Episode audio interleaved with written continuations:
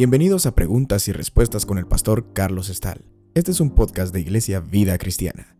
Puedes participar enviando tus preguntas al correo preguntasbiblicas@vidacristiana.org.gt. Se me ha pedido explicar eh, un pasaje que encontramos en el Evangelio de Lucas, capítulo 12, del verso 49 al 53. Les leo el pasaje. Fuego vine a echar en la tierra ¿Y qué quiero si ya se ha encendido? De un bautismo tengo que ser bautizado. ¿Y cómo me angustio hasta que se cumpla? ¿Pensáis que he venido para dar paz en la tierra? Os digo no, sino disensión.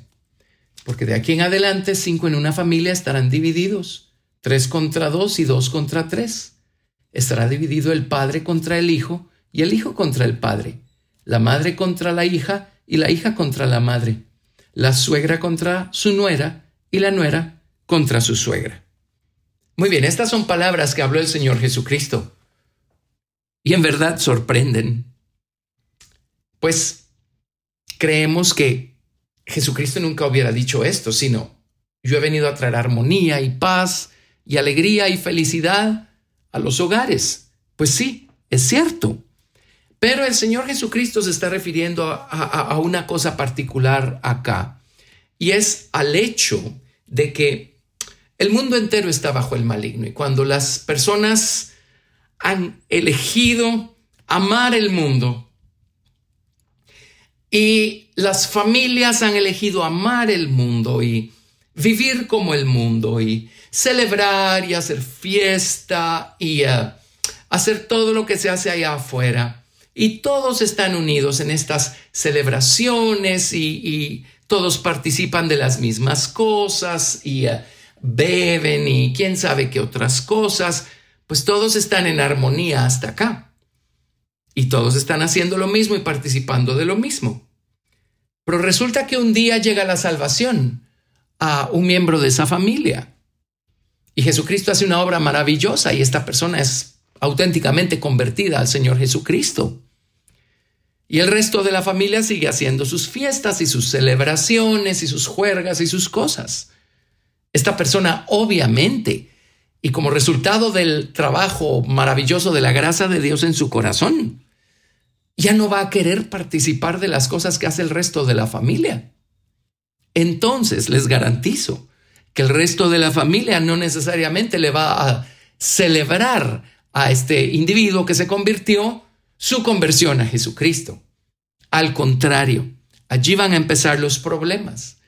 Y el eh, primer terreno o campo de batalla que va a enfrentar un cristiano verdaderamente convertido al Señor va a ser dentro de su propia familia. De eso está hablando el Señor Jesucristo en estos pasajes. Hay familias que empiezan a dividirse porque hay miembros de la familia que ya se convirtieron a Jesús y quieren vivir para Él, quieren dejar atrás el mundo, quieren agradar al Señor Jesucristo. Y todavía eh, quedan miembros de la familia que siguen amando el mundo, no tienen a Cristo en su corazón y quieren que los demás sigan participando, como antes, como en los viejos tiempos. También se eh, eh, sucede una situación las personas que se convierten, ellos no acusan a sus parientes que todavía no conocen al Señor, porque saben muy bien que ellos fueron parte de ese mismo mundo también. Al contrario, oran por ellos, tratan de hablarles del Señor Jesucristo. Aunque los miembros de la familia que ya se convirtieron no están señalando eh, las acciones que todavía eh, se ven en el resto de la familia, el resto de la familia no convertida se siente reprendida por las acciones de los que ya se convirtieron. Se sienten acusados y vienen y los señalan y los acusan y les dicen, no me acusen, no me condenen, cuando los otros no están diciendo nada. Simplemente el hecho de que se apartaron fue una luz eh, brillante que empezó a alumbrar las tinieblas de aquellos que aún no se han convertido. Y esto les molesta, esto les, uh, les ofende. Entonces se ofenden con sus parientes que ya se convirtieron. Resienten el hecho de que ya no corran con ellos en, en el mismo ejemplo de disolución, dice la palabra de Dios. Y entonces se enojan y entonces les hacen la guerra. Ahora, lo que le corresponde a los uh, familiares que si ya son cristianos, es ser pacientes, seguir orando, seguir clamando delante de Dios por su familia que aún no se ha convertido. Nunca olviden de dónde lo sacó el Señor y que ustedes actuaban de la misma manera. Así es que no condenen a su familia, ellos lo que necesitan es sus oraciones y eso sí, cuando tengan una pregunta, eh, estén siempre ustedes disponibles para darles una respuesta con la sabiduría del Señor Jesucristo. Gánenselos con sus hechos, con sus acciones, con obras de amor. Aprendan a, si son golpeados en una mejilla, a poner la otra. Aprendan a que si se ven obligados a llevar carga por una milla, pues vayan con ellos dos millas. Y tarde o temprano, tarde o temprano se los van a ganar con sus hechos, con sus acciones. Eh, voy a citar en Juan capítulo 3 del verso 19 al 21 y dice, y esta es la condenación, que la luz vino al mundo y los hombres amaron más las tinieblas que la luz, porque sus obras eran malas.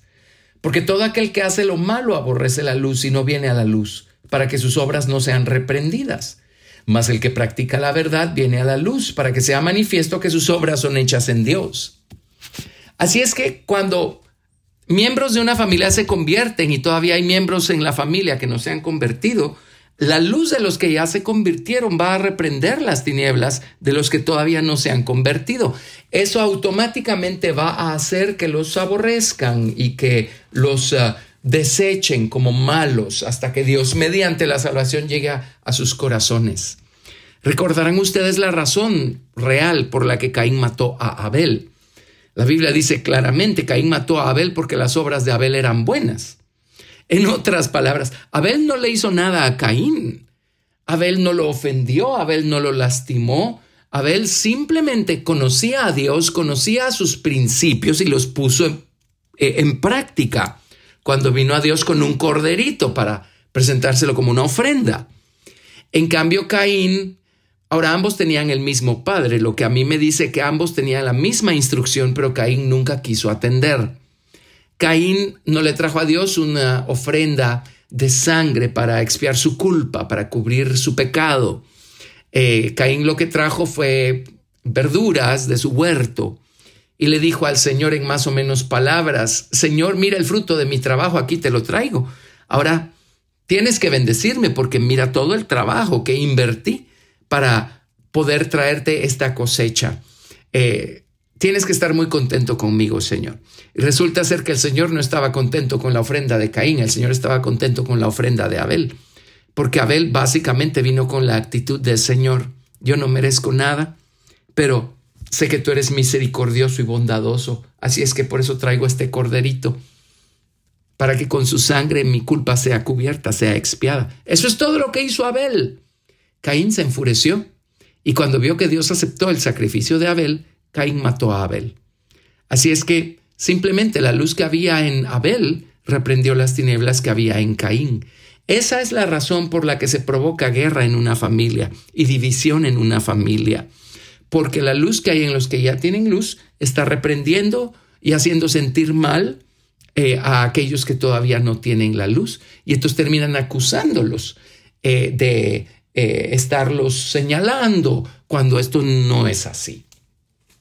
Quiero leerles otro principio en el Salmo 74, verso 23. Al final del verso dice, el alboroto de los que se levantan contra ti sube continuamente Está hablándole a Dios. El alboroto de los que se levantan contra Dios sube continuamente. Continuamente significa de manera constante, de manera regular. Y veamos lo que ocurre con un cristiano que no solamente recibe, una persona no solamente recibe la salvación, sino además crece en Cristo. Cuando recibe la salvación deja atrás pues ese plano, ese mundo en el que se encontraba, ese mundo del que salió, que es el mundo del pecado, el mundo de la impiedad. Entonces, automáticamente el alboroto de esa gente que uno deja atrás se va a levantar en contra de uno, porque se está levantando en contra de Dios y de la experiencia que Dios le ha dado a uno. Así es que el mundo se va a levantar en contra nuestra por el hecho de que recibimos a Jesús en nuestro corazón y recibimos de esa manera salvación. Pero igualmente, ya siendo cristianos, también ocurre que un cristiano que conocía únicamente la salvación inicial, de repente un día recibe el bautismo con el Espíritu Santo, con la evidencia de hablar en otras lenguas, y empieza a experimentar los dones del Espíritu. Muchas veces sucede que el, mundo que dejó atrás, que era creyentes salvos, se van a levantar en contra suya, porque ahora esta persona resulta que ya dejó atrás esa esfera de únicamente la salvación inicial y ahora eh, eh, está en otra esfera, que es la esfera del mundo del Espíritu Santo y sus dones. Así es que el mundo que dejó atrás, mucha gente solo quiere ser salva, pero no le interesa más. Así es que también se le van a venir encima. Pues no hablo en términos generales, pero sucede. Igualmente, si seguimos adelante y un día somos bautizados en las aguas del nombre de Jesucristo y empieza a verse por fuera un cambio muy trascendental en nuestra conducta, en nuestra manera de vivir, y empezamos a buscar apartarnos más y más para Dios, santificarnos más y más para Dios. Les aseguro que muchas veces va a suceder que el mundo cristiano que dejamos atrás también se va a levantar en nuestra contra y nos van a señalar de exagerados. Bueno, así sucesivamente, porque Dios tiene más escalones que podemos nosotros eh, recorrer, tiene más camino que podemos recorrer. Así es que por eso el Señor Jesucristo advirtió que pues en él también existe este otro lado, que es la, la división que provoca el que Jesús llegue al corazón de unos y todavía no haya llegado al corazón de los otros dentro de una misma casa o dentro de una misma familia. Si este es su caso, sea paciente, nunca olvide el mundo del que Dios lo sacó a usted y siga orando, no cese, ore sin cesar por su familia que no conoce aún al Señor. Deles buen testimonio de Cristo. Pídale al Señor ser irreprensible delante de ellos y gáneselos con su conducta. Refleje a Cristo con su conducta, con sus palabras, con su conversación, con sus actitudes. Y estoy seguro que un día la luz va a llegar hasta las profundidades de sus corazones y esos corazones se van a abrir y Cristo va a llegar también a sus vidas y ellos también van a ser salvos. Gracias por escuchar Preguntas y Respuestas con el pastor Carlos Estal. Recuerda que puedes participar enviando tus preguntas al correo preguntasbiblicas@vidacristiana.rg.gt y quédate atento al siguiente episodio porque tu pregunta puede ser la siguiente a responder.